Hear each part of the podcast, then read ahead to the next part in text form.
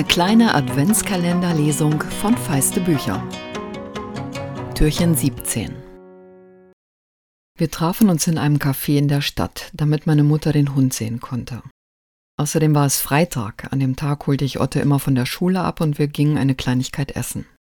Mama hatte mich schon durch die große Scheibe entdeckt, als mein Vater noch umständlich aus dem Auto stieg, das viel zu niedrig für ihn war.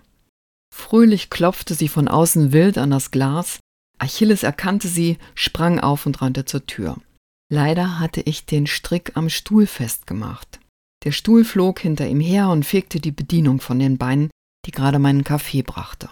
Ja, mein Schöner, mein Guter, mein Bester, jubelte meine Mutter, die den Hund im Eingang stürmisch begrüßte und der seinerseits sowas ähnliches in Hunde spellte. Ich hingegen versuchte der Bedienung aufzuhelfen, die wütend meine Hand wegschob und aufsprang. Ein Strick, super, wirklich super. Sie wissen schon, dass Sie den Hund damit erwürgen können, oder? Ich war so perplex, dass sie sich nicht über die zerbrochene Tasse, sondern über meine Tierquälerei aufregte, dass ich für einen Augenblick sprachlos war. Mein Vater nutzte das aus. Hat mein Sohn Sie belästigt, junge Frau? fragte er höflich, drückte ihr zehn Euro in die Hand und begann, zittrig die Scherben aufzuheben. Machen Sie sich nichts draus, das tut der immer. Ach, dieser Vater, da musste ja jemand mit so einem lakonischen Witz als Sohn bei herumkommen. Und ihr lasst es euch heute gut gehen.